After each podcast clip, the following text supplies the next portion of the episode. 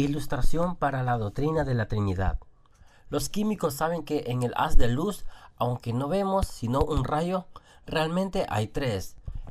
El químico, que es visible, el colórico, que produce calor, y por tanto se siente aunque no se ve, y el luminoso, que es visible.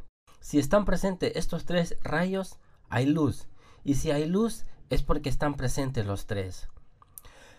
No es difícil comprender perfectamente esta verdad de la ciencia, pero es un hecho aprobado.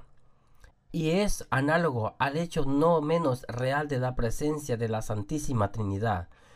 Dios el Padre es visible, Dios el Hijo es el que resplandece y actúa por medio del Espíritu Santo, que es el que se siente, aunque no se ve,